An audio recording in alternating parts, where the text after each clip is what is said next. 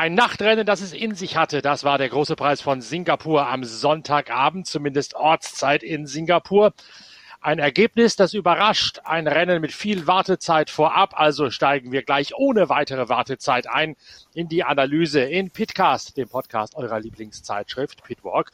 Das neue Heft von Pitwalk ist ja bereits wieder emsig in der Mache. Ausgabe 69, da legen wir bereits heftig Hand an in Richtung Redaktionsschluss. Heft 68 ist noch am Kiosk, unter anderem mit einem großen Formel 1 Teil mit Geschichten von Inga Stracke, jener Inga Stracke, die als unsere Formel 1 Reporterin von Pitwalk und Pitcast auch den großen Preis von Singapur mit beobachtet hat. Es hat ordentlich geregnet vorm Grand Prix und natürlich gab es dann gleich einmal eingedenk der Startverzögerung die übliche Diskussion, warum kann man nicht bei Regen fahren? Das können Sportwagen, das können andere doch auch. Sind die wirklich zu zimperlich gewesen, Inga, oder war das eine berechtigte Auszeit, die man sich gegönnt hat, um diesen monsunartigen Regen dort durchziehen zu? Also ich bin ja nicht die Rennleitung. Insofern möchte ich mir da jetzt nicht wirklich ein endgültiges Urteil erlauben. Es gab schon einige Diskussionen, das haben auch einige Fahrer und Ex-Fahrer, also nicht aktuelle Fahrer, sondern aus anderen Serien geschrieben, warum hat man die ähm, Heavy Wets, also die äh, Starkregenreifen, wenn man sie nicht benutzt. Und in der Tat, als dann eine Stunde verspätet gestartet wurde, waren alle auf Intermediates, also nicht mal auf den Regenreifen. Dafür hatten wir einen Start ohne Safety Car, was auch viel wert ist. Äh, Tatsache ist, dass diese eine Stunde vielleicht ein bisschen sehr vorsichtig war.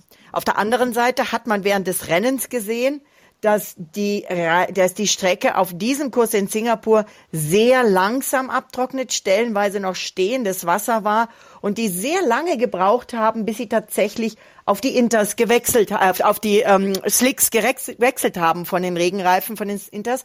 Also insofern Schwierig zu sagen, vielleicht hätte eine halbe Stunde auch gereicht, warum man gleich eine ganze Stunde gemacht hat, wo man doch normalerweise immer sagt, so scheibchenweise Viertelstunde, noch eine Viertelstunde, noch eine Viertelstunde. Vielleicht wollte man es hier jetzt den Zuschauern und der Rennleitung einfacher machen. Tatsache ist aber auch, dass es dann mit den mehr als zu erwartenden Safety Cars, davon hatten wir eben auch in diesem 13. Singapur Grand Prix wieder jede Menge.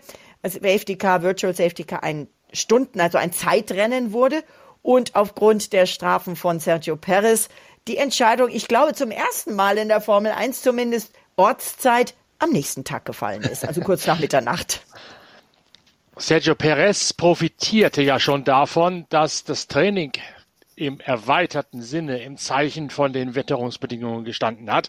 Red Bull hat sich verrechnet, verkalkuliert, vergaloppiert bei der Benzinmenge und der Strategie, mit der man Max Verstappen auf die entscheidende Zeitenjagd in der Qualifikation geschickt hat, sodass Max Verstappen seine entscheidende Runde gar nicht mehr vollziehen konnte, als die Strecke am schnellsten gewesen ist, sondern bereits in Richtung Box unterwegs war, als Sergio Perez noch einen Schuss hatte und Perez also auf Pol und Max Verstappen irgendwo gestrandet ist. Was ist da passiert? Ja, da hat man dem Max Verstappen zu seinem 25. Geburtstag ein bisschen wenig Sprit gegeben. Also da hätte man vielleicht ein bisschen mehr reintun sollen. Die dachten, dass sie die schnelle Runde schneller, also früher schaffen. Dann sollte er noch eine Runde drehen. Dann hat man festgestellt, ups, doch zu wenig Sprit drin. Hat ihn kurz vor knapp an die Box gerufen. Er hat geflucht wie ein Rohrspatz. Also der Funk war piep, piep, piep, piep, piep, piep, piep. Das war fast wie Morsezeichen. Und ähm, dann hat man ihn reingeholt, denn hätte er die Runde noch gefahren, dann wäre zu wenig Sprit im Tank gewesen, um dieses Fuel Sample zu nehmen. Und das wäre rum, wäre eine sehr hohe Strafe gewesen. Das haben wir ja in der Vergangenheit schon erlebt. Insofern hat man gesagt, Schadensbegrenzung ist dann eben einfach Startplatz 8. Das wird der Max schon schaffen. Unser Auto ist ja überlegen. Ja, und dann rauscht Max Verstappen ins Anti-Stall beim Start, also in äh, dieses Programm, das verhindert, dass der Motor abwirkt und ausgeht, wenn man nicht mit der optimalen Drehzahl losfährt. Und deswegen fällt er beim Start von der achten auf die, ich glaube, elfte Position zurück. Und damit war dann letztlich das Kind im Brunnen. Ja, man, äh, also wenn dir das vorher jemand gesagt hätte, hättest du wahrscheinlich gesagt, ha, das ist die Regie von Netflix, aber äh, oder von Brad Pitts neuem Film, aber nicht die Realität.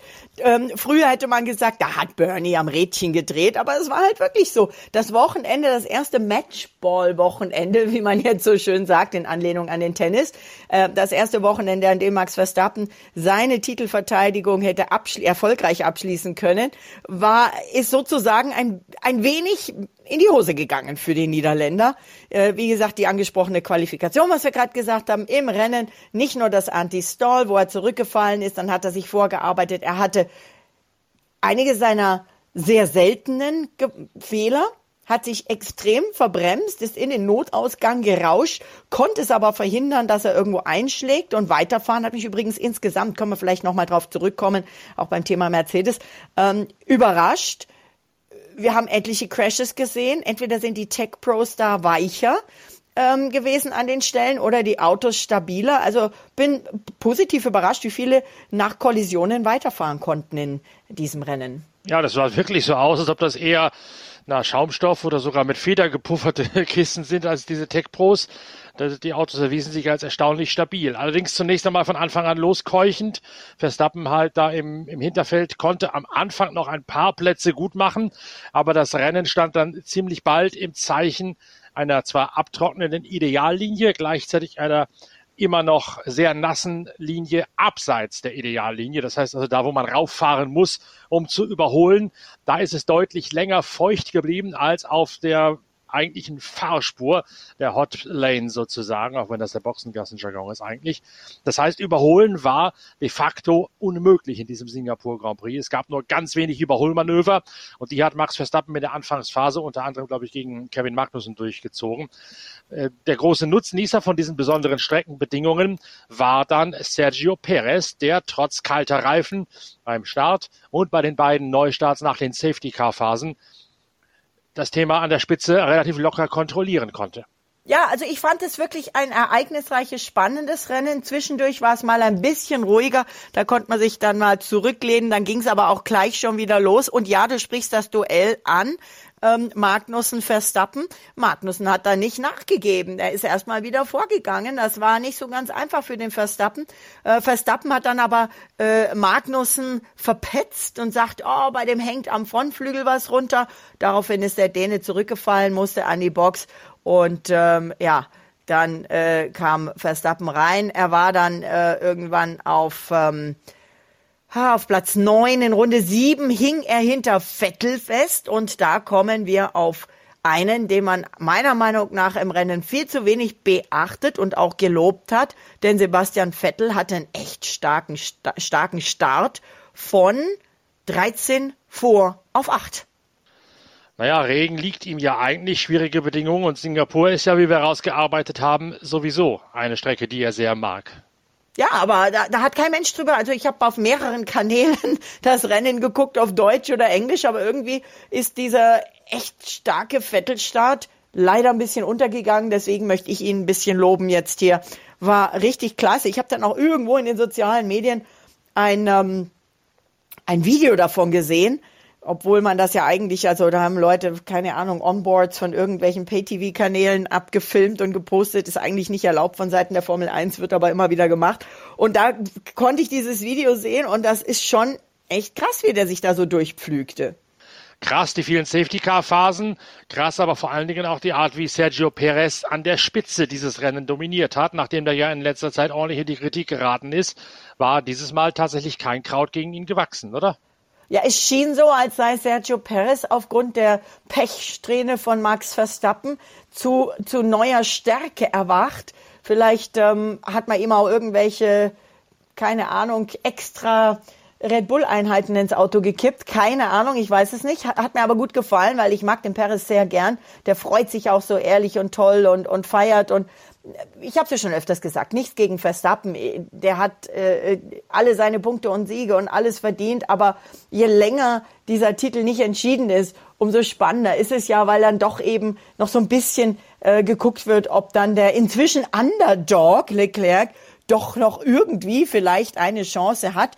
Und soweit es ging, hat ja Ferrari die Chance genutzt, ja, und Dr. Marco im, im, im Interview nach dem Rennen meinte zwar, wir sind jetzt 1-2, da hat er sich aber getäuscht, denn sie sind 1-3.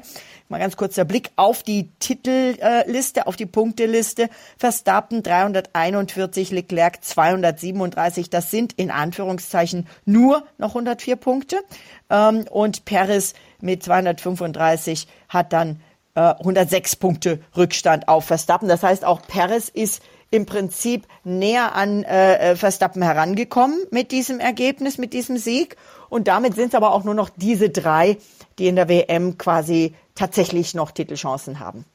Ferrari hat ja, so wie es immer in der Saison gewesen ist, auch in diesem Rennen den Vorteil gehabt, dass man mehr Kraft, mehr Belastung in die Reifen gegeben hat, sprich die Reifen schneller auf Temperatur gebracht hat als Sergio Perez im Red Bull an der Spitze.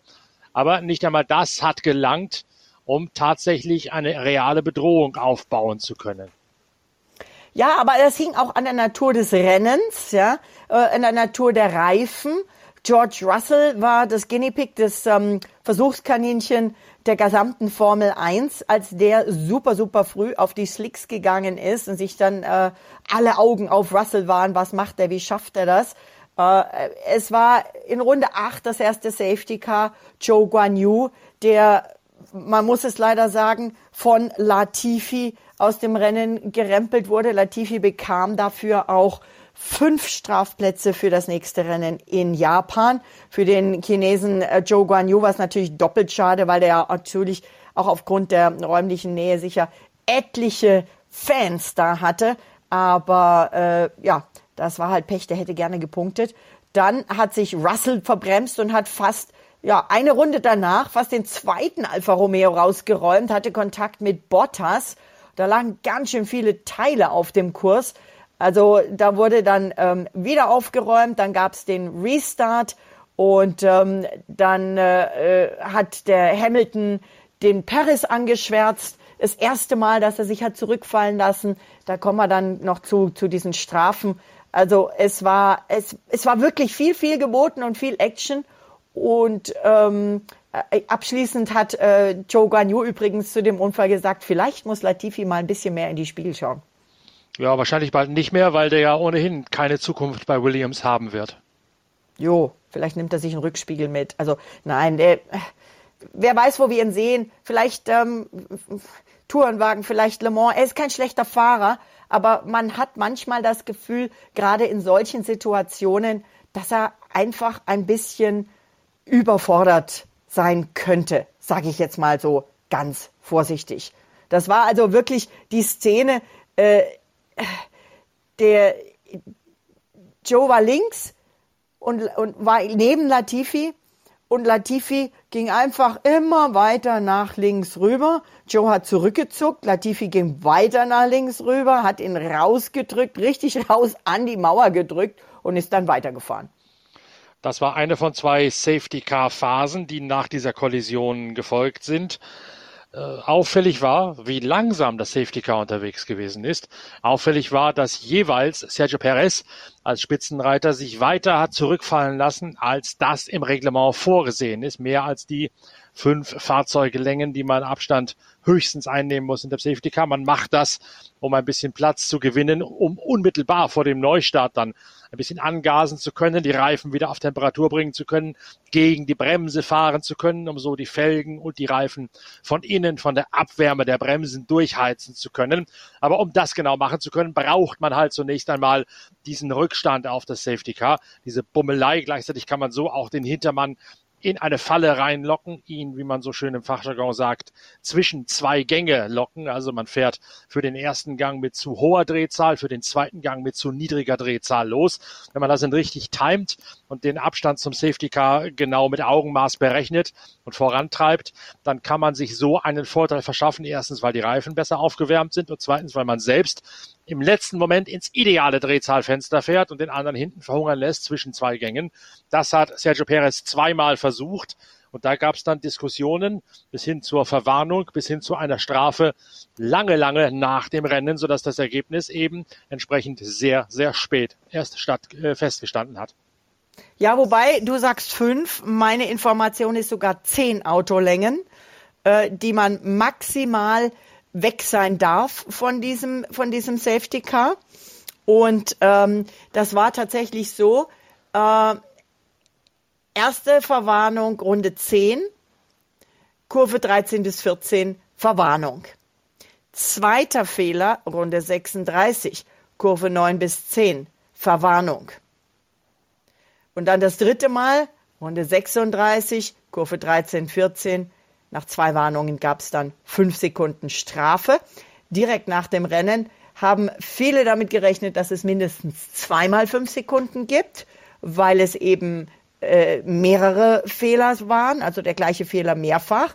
Red Bull hat wohl direkt gleich von Anfang an, als das aufkam, gegen Rennende mit fünf Sekunden gerechnet und hat ihn auf den letzten Runden, da war er 4, noch was ähm, vor Leclerc, richtig angetrieben, quasi die ähm, Paris Hammer Time sozusagen, um mehr als fünf Sekunden rauszufahren. Am Schluss waren es über sieben Sekunden.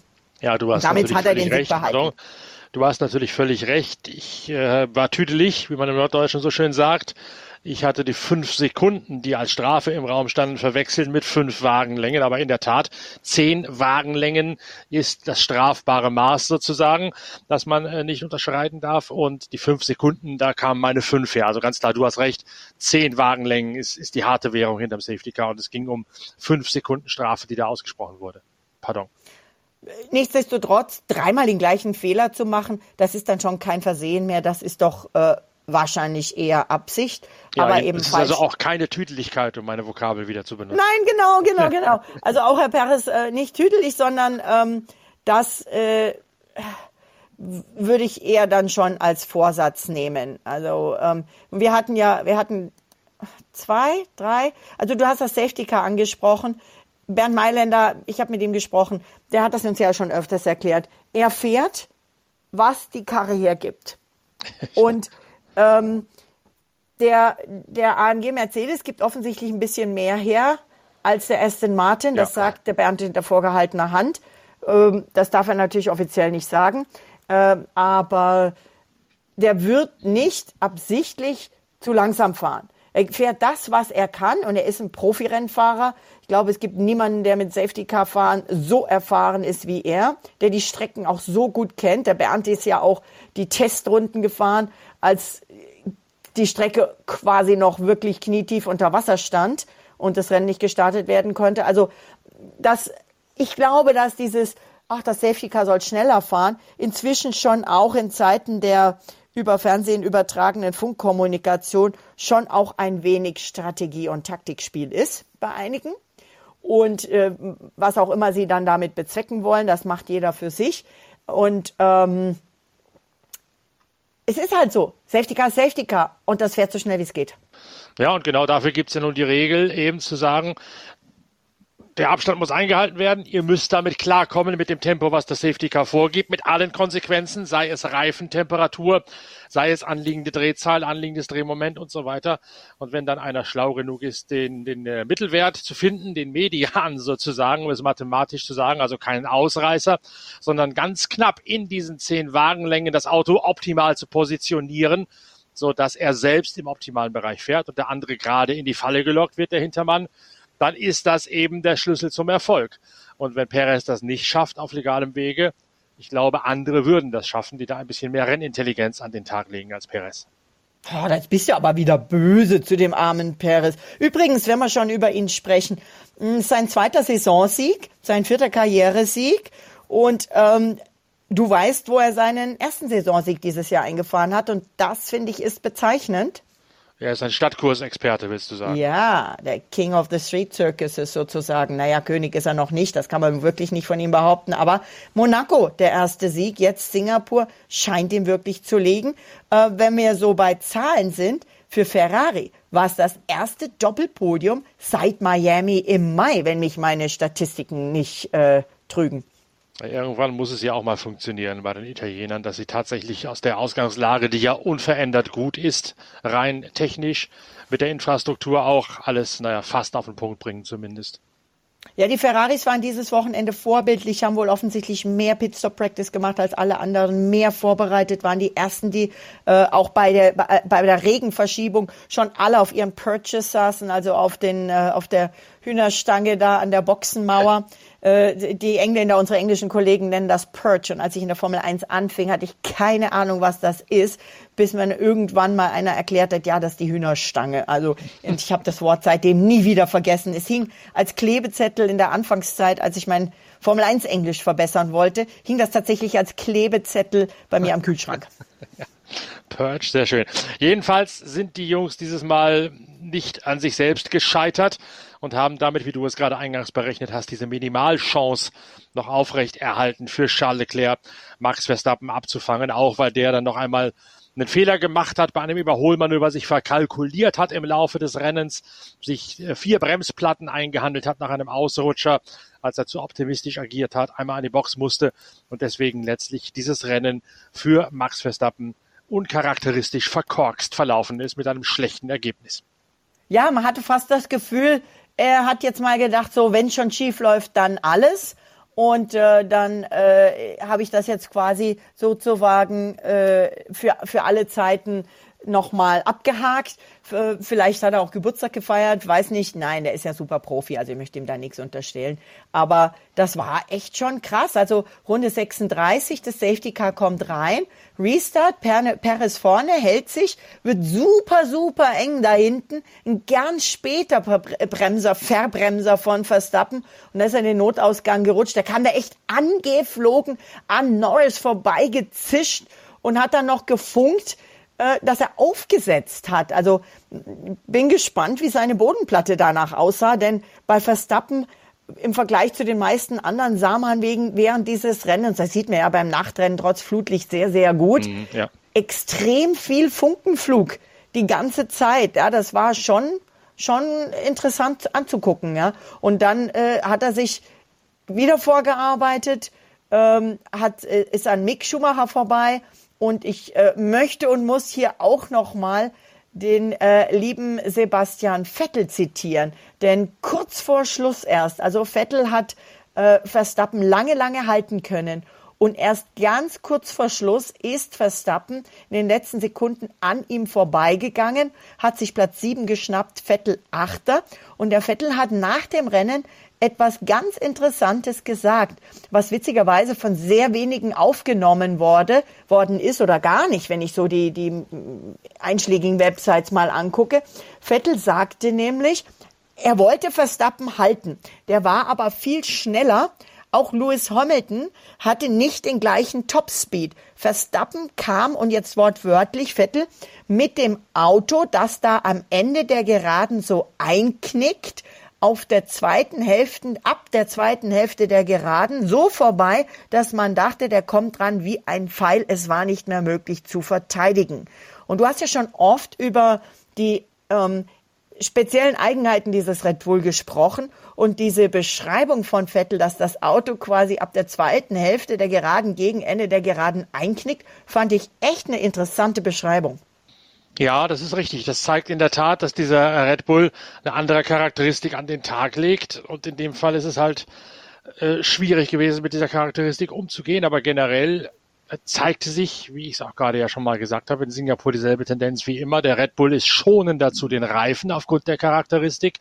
Gleichzeitig ist der Ferrari, weil Reifen mordender, imstande, mehr Temperatur in die Reifen zu geben, auf die Reifen schneller aufzuheizen nach diesen ominösen Safety-Car-Phasen, die wir da gehabt haben, auf dem kühlen Asphalt. Dann gab es aber ja noch eine weitere Eigenheit, nämlich dass äh, die Bahn phasenweise teilweise neu asphaltiert worden ist und dass es einen genau. völlig anderen Haftbeiwert gegeben hat und auch ganz offensichtlich völlig andere äh, Bereiche gegeben hat, wie die auf denen das Wasser mehr oder weniger mehr abgeflossen ist, mehr in die Poren eingesickert ist, besser weg konnte.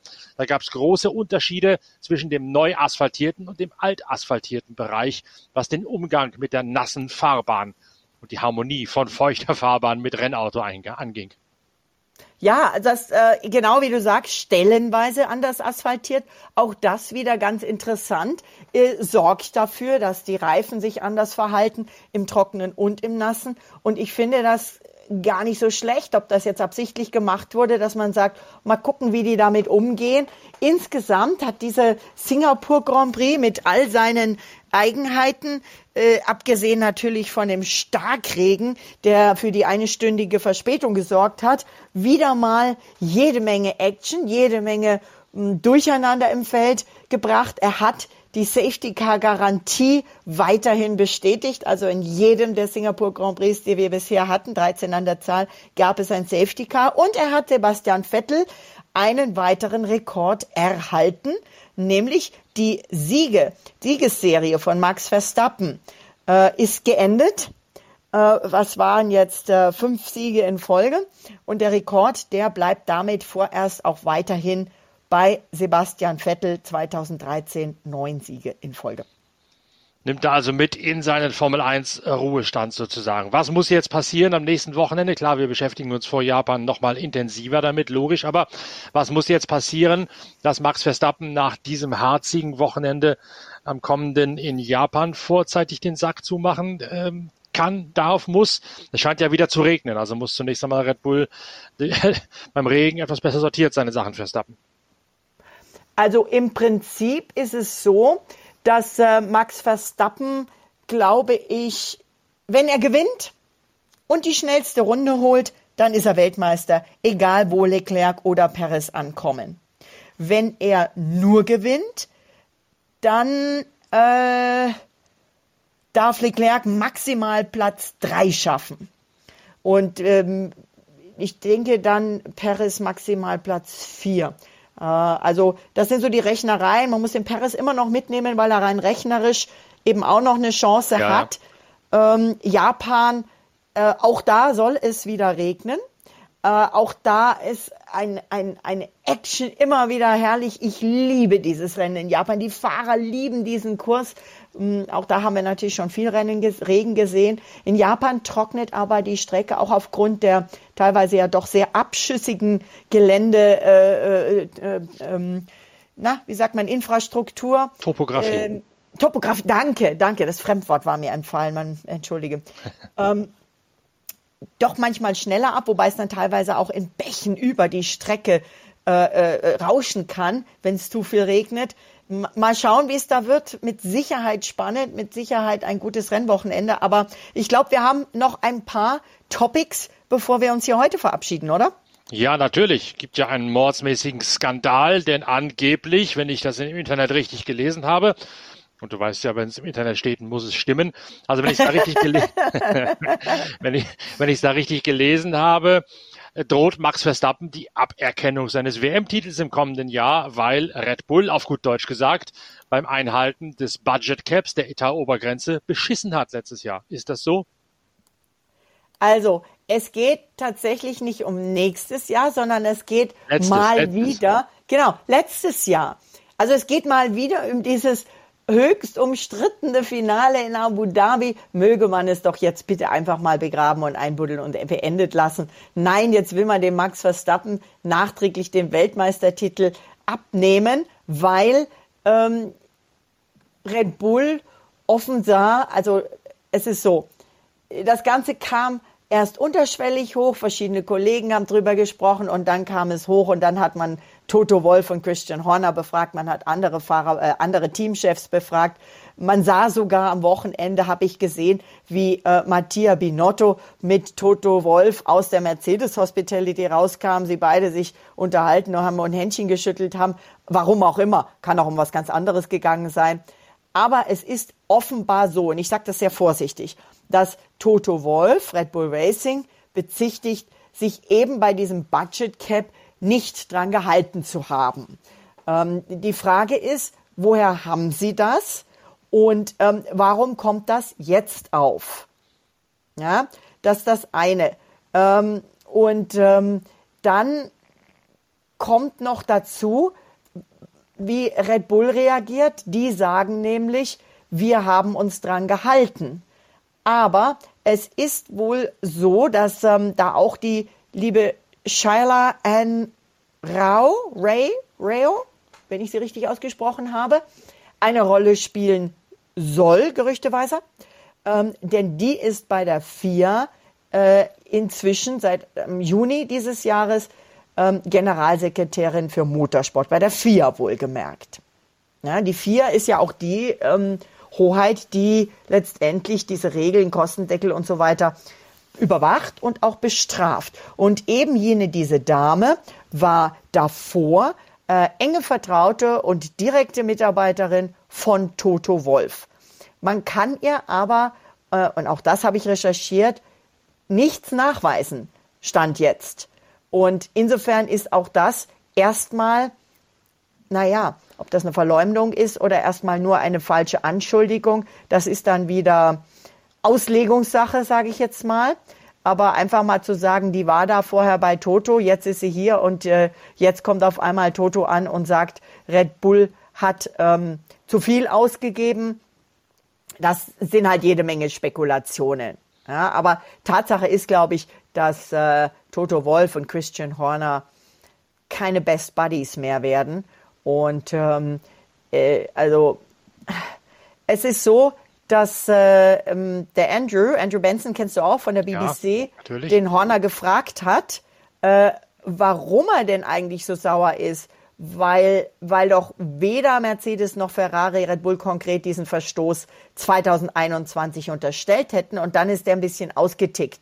Und er hat gesagt, Moment mal, die haben sogar ganz klar Red Bull benannt, als nämlich äh, Toto Wolf am Freitag gefragt wurde, ob er von den äh, äh, Vorstößen wüsste äh, und Horner sich sehr bedeckt hat in den Presse, bedeckt gehalten hat in den Pressekonferenzen, gesagt hat, er weiß von nichts von dieser Geschichte, ähm, hat Wolf gesagt, ist ja lustig, dass Christian das so sagt, denn Red Bull wird seit Wochen und Monaten untersucht. Vielleicht redet er nicht mit seinem CFO. Der CFO ist ähm, der Chief Finance Officer eines jeden Teams. Also das ist wirklich hochgekocht ähm, und natürlich kommt man dann äh, holt man dann auch den äh, WM-Titel wieder hoch.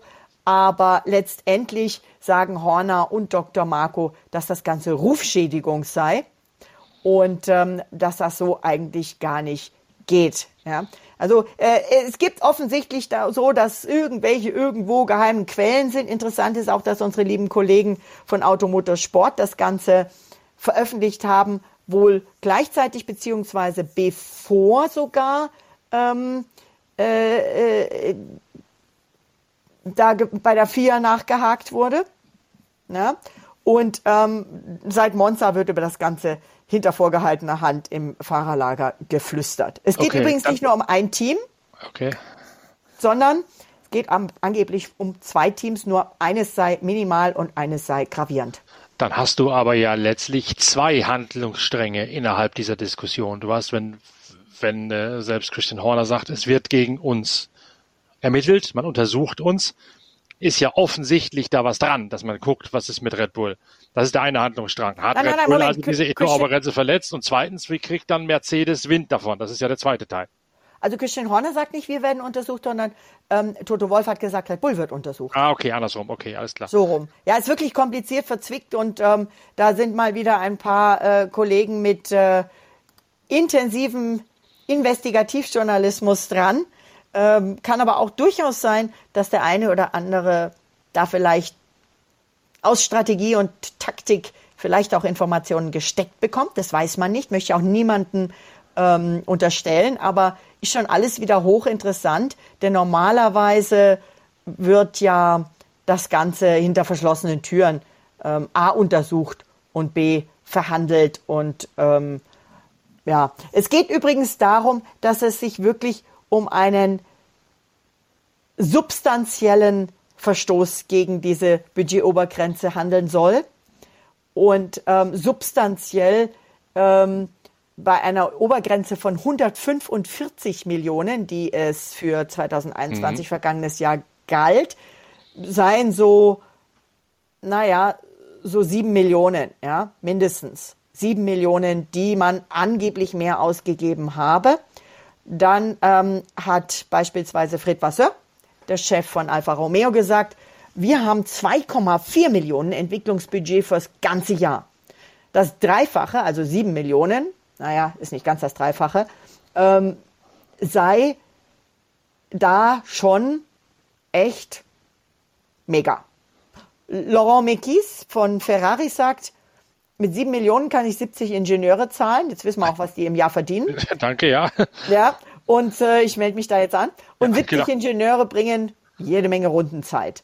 Also ähm, Toto Wolf sagt, wir geben pro Jahr dreieinhalb Millionen für Teile aus, die wir ins Auto bringen. Wenn wir nur eine halbe Million mehr machen, haben wir einen deutlichen Vorteil in der Performance. Und er sagt, Mercedes produziert beispielsweise keine Leichtgewichtsteile, um eben ähm, hier äh, das einzusparen, denn das würden zwei Millionen kosten. Also es geht hier wirklich nicht um Peanuts und nicht um die Portokasse, aber Red Bull hat natürlich auch Erklärungen. Die lauten? Die lauten, dass ähm, man verschiedene Firmen hat. Das hat Williams früher angefangen mit diesen Performance Centers oder Advanced Technology Centers. Williams, Williams Advanced Engineering hat es damals geheißen, ja. Ganz genau. Mit diesen Advanced Engineering Firmen haben die Briten zum Beispiel ähm, zu Beginn der Covid-Pandemie diese, auch diese ähm, Beatmungsgeräte produziert.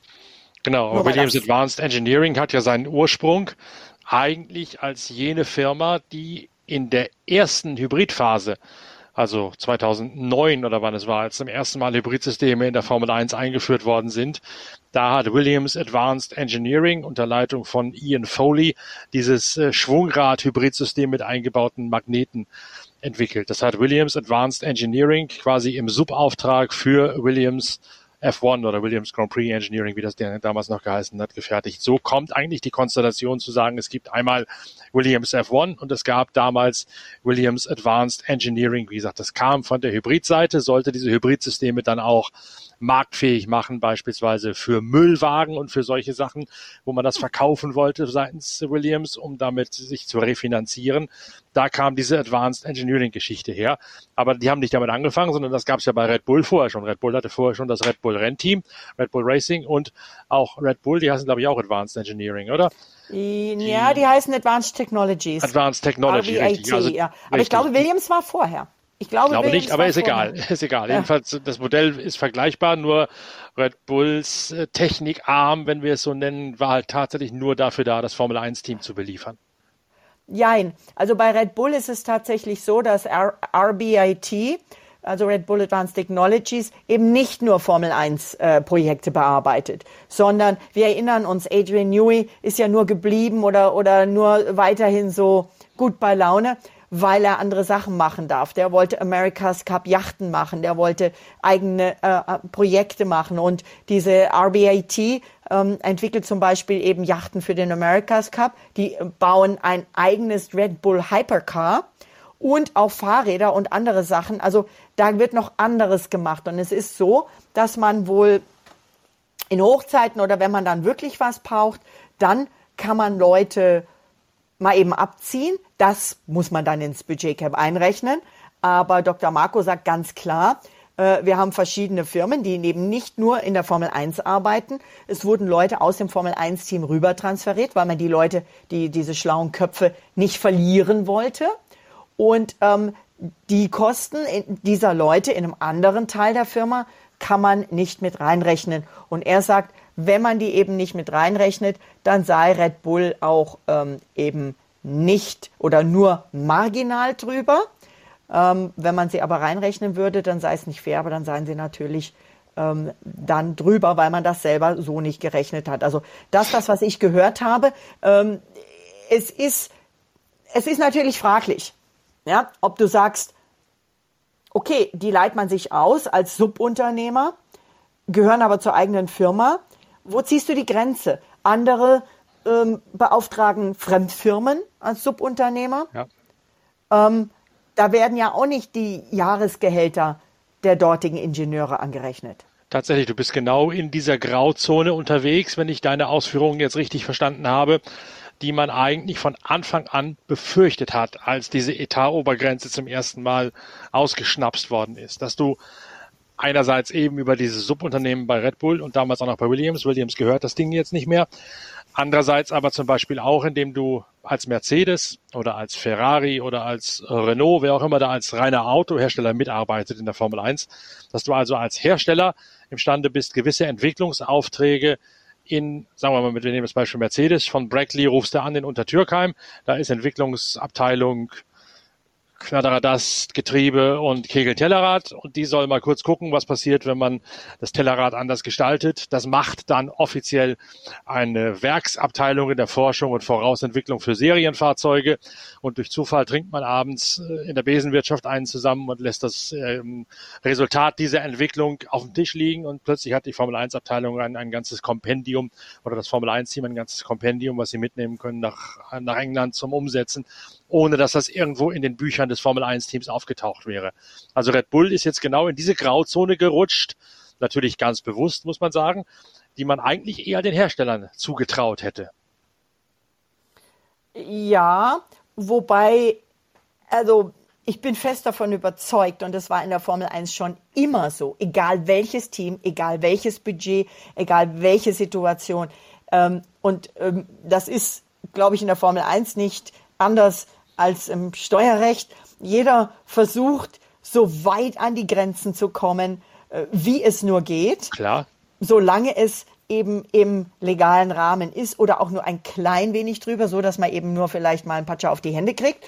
Und das ist ja aber doch auch das, was rein technisch gesehen ist, mal Budgetcap und alles dahingestellt, die Formel 1 immer wieder ausgemacht hat. Richtig. Regeln richtig. auszulegen, Regeln auszureizen bis zum absoluten Maximum, um damit eben einen kleinen Vorteil zu haben.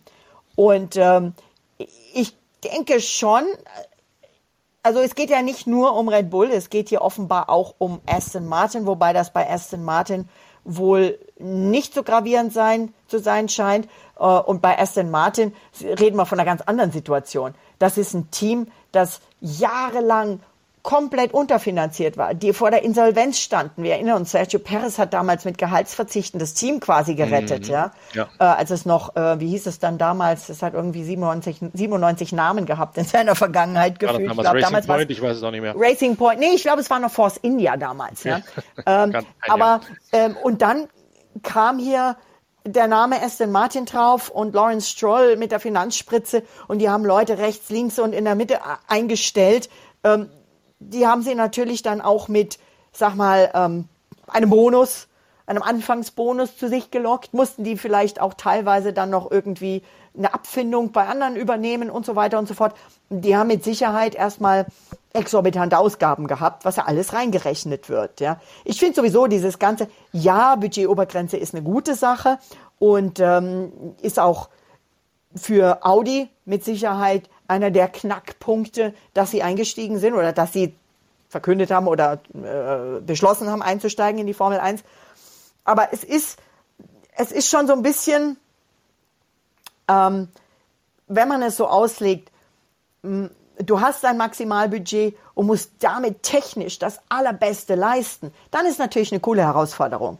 Wenn man das Ganze aber eben finanziell einschränkt, dann ähm, stelle vor, du, die, die Wirtschaft muss jetzt ähm, neue Energiegewinnungsformen ähm, entwickeln, hat aber eine Obergrenze oder hat eine, eine, Grenze, wie viel sie dafür ausgeben dürfen, dann sind sie auch irgendwie eingebremst. Hm. Also es ist so ein zweischneidiges Schwert, finde ich.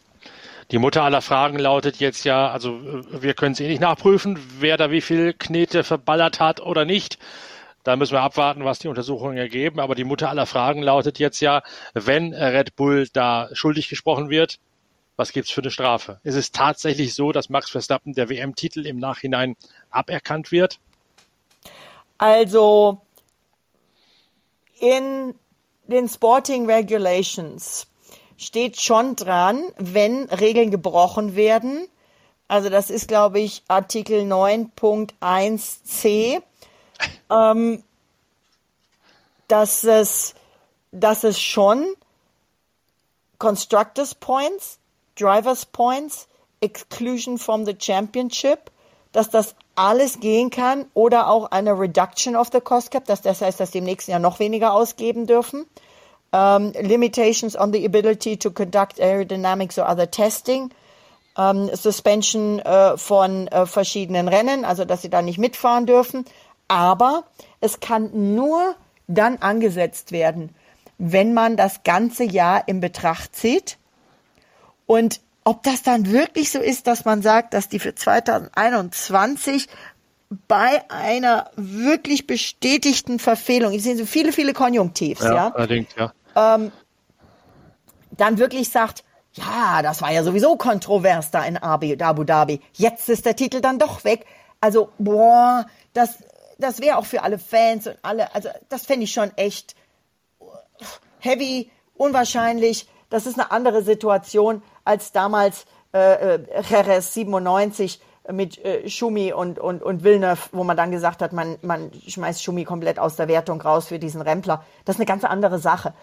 Tatsache ist aber auch, dass natürlich alle sagen, wenn die 2021 das Budget so deutlich überschritten haben, dann hatten sie nicht nur für 21 einen Vorteil, sondern sie hatten auch einen Vorteil, weil sie für 22 jetzt mit den Regeländerungen etc. etc. das Auto viel besser weiterentwickeln konnten, weil sie ja mehr Budget hatten, ergo auch mehr Leute. Das wirkt sich auf dieses Jahr aus. Und es wirkt sich dann sogar auch noch sukzessive aus nächstes Jahr aus. Mhm. Da bin ich jetzt mal gespannt, was jetzt diese Untersuchung zutage fördert, wo das Geld hingeflossen ist, das angeblich mehr ausgegeben worden ist, worin es investiert worden ist. Ins Weltmeisterjahr, also ins letzte Jahr, oder in die Entwicklung des neuen Autos für dieses Jahr. Auch das muss man ja normalerweise anhand der Buchführung nachweisen können, um tatsächlich diese dieses Budget Cap, diese Etat-Obergrenze wirkungsvoll überwachen zu können. Ob die FIA dazu imstande ist oder ob die Buchhaltung so kreativ gewesen ist, dass das auch nicht mehr nachzuvollziehen ist. Das ist dann, glaube ich, gleich einmal das nächste Thema, was es zu lüften gilt. Vielleicht du musst ganz klar, du musst mit, eigentlich musst du mit Kostenstellen arbeiten, zu sagen, Kostenstelle 2021, Kostenstelle Entwicklung 2022. Wenn es sich um, um eine GmbH, eine Limited handelt, muss dann eine Rückstellung gebildet werden für das nächste Jahr und diese ganzen Sachen. Das ist alles buchhalterisch nachvollziehbar und offen darlegbar und das müssen die Buchprüfer seitens der FIA oder die Buchprüfungsgesellschaft, die Wirtschaftsprüfungsgesellschaft, die muss das dann rausklamüsern. Also das ist, glaube ich, noch ein Thema, das hat mehr Tragweite, als die Investigativkollegen das momentan schon überrissen haben.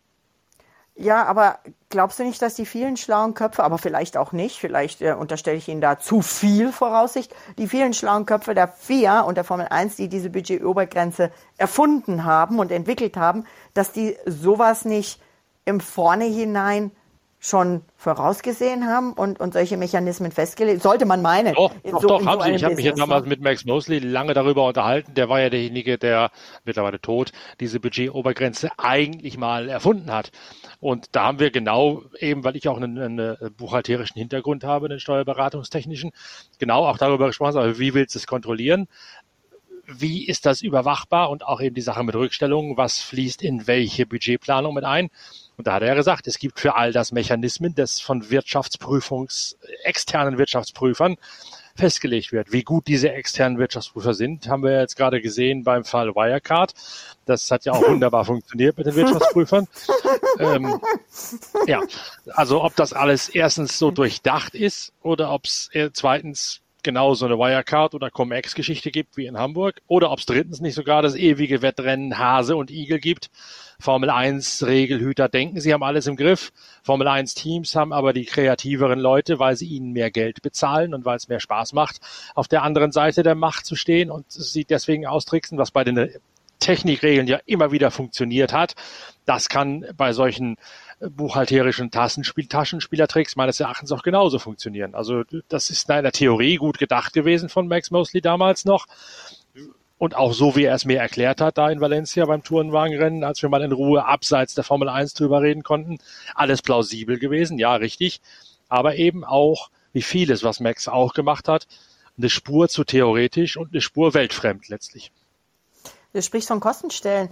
Ähm, meinst du, die haben tatsächlich eine Kostenstelle, wie hast du es vorhin genannt, der Besenpapp? Was habe ich gesagt, der Besenpapp? Ja, also wo die sich da mal eben auf ein Bierchen treffen. Achso, die Besenwirtschaft. die Besenwirtschaft, ist eine, eine schwäbische Einrichtung, wo man Wein statt Bier trinkt. Das ist eine ah, okay, ja, bei den Engländern ist es natürlich keine Wirtschaft, sondern ein Pub und da trinken ja, ja. die dann eher ihr ähm, warmes englisches Ale.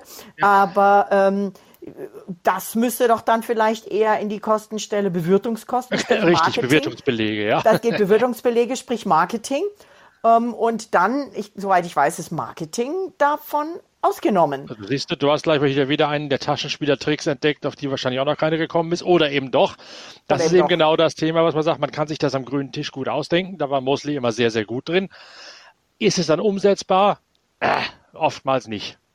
Also ich glaube, auch bei Mercedes gibt es viele schlaue Köpfe. Sicher. Und auch bei allen anderen Teams gibt es schlaue Köpfe. Und wenn Williams damals, ich habe noch mal geguckt, das war ähm, ähm, Adam Parr. Ja, richtig. Seinerzeit, ne? Ähm, wenn wenn äh, Williams mit dieser Advanced Technology Schiene angefangen hat, äh, ein Team, was ja jetzt nicht viele Erfolge zu verweisen hat in letzter Zeit, aber sich jetzt unter Jos Capito deutlich verbessert und macht. Aber dann gehe ich mal davon aus, dass jedes Team irgend so eine äh, Entwicklungsfirma an der Hand hat. Klar, ähm, natürlich. Wo sie, wo sie, A, das ist ja ganz, ganz wichtig, um eben, da mussten ja, die großen Teams mussten ja tatsächlich Leute entlassen, äh, um diese Budgetobergrenze einzuhalten. Man will aber die schlauen Köpfe nicht verlieren. Also gründet man halt sonst noch mal irgendwas. Auch McLaren hat ja, die bauen ihre McLaren Cars. Auch da haben sie mit Sicherheit irgendwelche schlauen Leute Exakt, gefragt. das ist exakt ja? das Modell, was ich ja gerade schon gesagt habe. Du findest überall diesen einen Weg, diese eine Hintertür, wo du irgendwas wegschleichen kannst und wegbuchen kannst das sind, letztlich. Das ist natürlich keine Kostenstelle für Teile. Die Produktion von Teilen, die ist nun, da kann man, glaube ich, wirklich nichts rütteln. Aber am, ähm, ich sage jetzt mal, geistigen Gedankengut, genau. ähm, an Cleverness, da kann man schon einiges machen. Wenn man jetzt natürlich rausfinden sollte, dass hier irgendjemand ähm, in Bezug auf die tatsächliche Produktion von Teilen da gemauschelt hat, dann ist es eindeutig. Aber ich Aber so dämlich sind sie nicht, weil das ist, das nee. wissen sie ja, dass das nachvollziehbar ist. Eben, das kann sagen, nur um Überlegung, um Nachdenken, um Gehirnschmalz gehen. Und das Gehirnschmalz kannst du eben nicht, nicht direkt bezahlen, kannst du keiner Kostenstelle zuordnen, beziehungsweise du kannst es halt wegbuchen, wenn du möchtest. Ja, und ähm, du kannst ja auch bei jemandem wie Red Bull nicht sagen, ähm, Red Bull hat ja so viele Firmen, die haben, die haben Fußballclubs, die haben äh, ein komplettes Mediahaus. Die haben, was die alles machen, das, das wissen wir gar nicht im Hintergrund, mhm. ja. Eine eigene Stiftung etc. etc. Du kannst ja nicht sagen, all das wird jetzt ins Budgetcap reingerechnet. Also da muss man dann schon auch aufpassen. Aber um, um, um, um das Ganze mal, also es soll wohl am Mittwoch so eine Art Zertifikat schon mal geben von der FIA. Das wäre, ohne fluchen zu wollen, verdammt schnell. Ja, äh, würde mich wundern. Wenn die aber jetzt tatsächlich seit ähm, Monza untersuchen, wäre es immer noch schnell im Verhältnis dazu, wie schnell sie äh, das Ergebnis des Rennens dann letztendlich bestätigt haben. Hat ja auch zwei Stunden gedauert. Ne? Aber äh, es bleibt spannend und es sorgt natürlich dafür, dass die Formel 1 wie ein Krimi äh, spannende äh, Geschichten produziert und dabei muss ich jetzt wiederum denken an einen ähm, echt coolen Autor, Toby Vincent. Ich habe dir, glaube ich, mal ein Buch von ihm geschickt. Das könnten wir eigentlich mal. Es gibt die Bücher leider nur auf Englisch. Aber man könnte es mal als Tipp aufnehmen in der Zeitschrift Pitwalk. Ja. Toby Vincent schreibt Krimis, die im Formel-1-Feld angesiedelt sind. Richtig gut recherchiert, wirklich detailliert. Also der hat auch mit Fahrern, mit Teams, der war oft bei vielen Rennen dabei. Und ähm, dieses Thema, wenn das jetzt nicht aktuell tatsächlich passieren würde, dann würde ich sagen, das ist ein Krimi von Toby Vincent. Oder wenn du jetzt sagst, es gibt im Laufe dieser Woche ähm, das erste Certificate, die erste Auswertung, das erste Testat sozusagen, dann warten wir das doch einfach ab und beschäftigen uns am Freitag wiederum damit, wenn wir dann auf den nächsten Grand Prix in Japan vorausblicken, würde ich sagen. Ja, vielen Dank für diese wirklich interessanten Einblicke vom Rennen, aber auch von hinter den Kulissen mit dem sich da gerade anbahnenden Skandal. Wir hören uns am Freitag wieder mit der Vorschau auf den Grand Prix von Japan. Bis dahin schön, dass ihr dabei gewesen seid. Genießt die neue Ausgabe der Zeitschrift Pitwalk, beziehungsweise die aktuelle, die neue gibt's dann auch schon bald. Und wir hören uns Freitag wieder. Danke fürs Reinhören.